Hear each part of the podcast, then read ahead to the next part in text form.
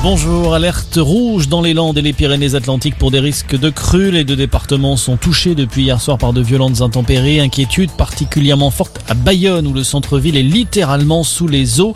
La municipalité demande aux habitants de limiter leurs déplacements car la situation pourrait encore s'aggraver dans la soirée. Par ailleurs, neuf autres départements dans le sud-ouest et autour des Alpes restent placés en vigilance orange en raison de la pluie, des inondations, de la neige ou des avalanches. Dans l'actualité également, la campagne de rappel anti-Covid se poursuit en France. 80% des résidents des EHPAD ont déjà reçu leur troisième dose, selon la ministre chargée de l'autonomie, Brigitte Bourguignon.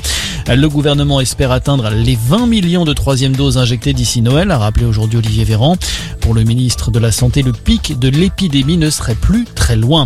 Noël, une période placée sous haute surveillance par la SNCF. La compagnie va multiplier les contrôles à l'approche des fêtes de fin d'année, des contrôles qui concernent actuellement un train sur quatre en moyenne. L'entreprise souhaite désormais toucher un train sur trois.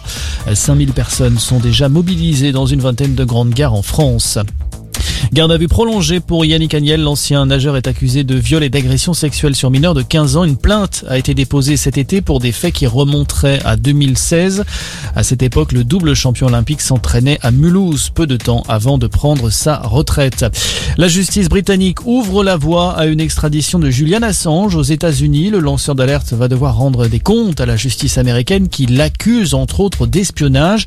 Une justice américaine qui fuit depuis maintenant plus d'une décennie. Les États-Unis reprochent à Julian Assange la publication de plus de 700 000 documents classifiés sur les activités militaires et diplomatiques des États-Unis, notamment en Irak et en Afghanistan. Et puis en rugby, Antoine Dupont élu meilleur joueur du monde pour l'année 2021, une véritable consécration pour le demi-mêlée du 15 de France et du Stade toulousain. Il rejoint au palmarès deux autres tricolores, Fabien Galtier sacré en 2002 et Thierry Dussautoir en 2011. Voilà pour l'actualité, bonne journée à tous.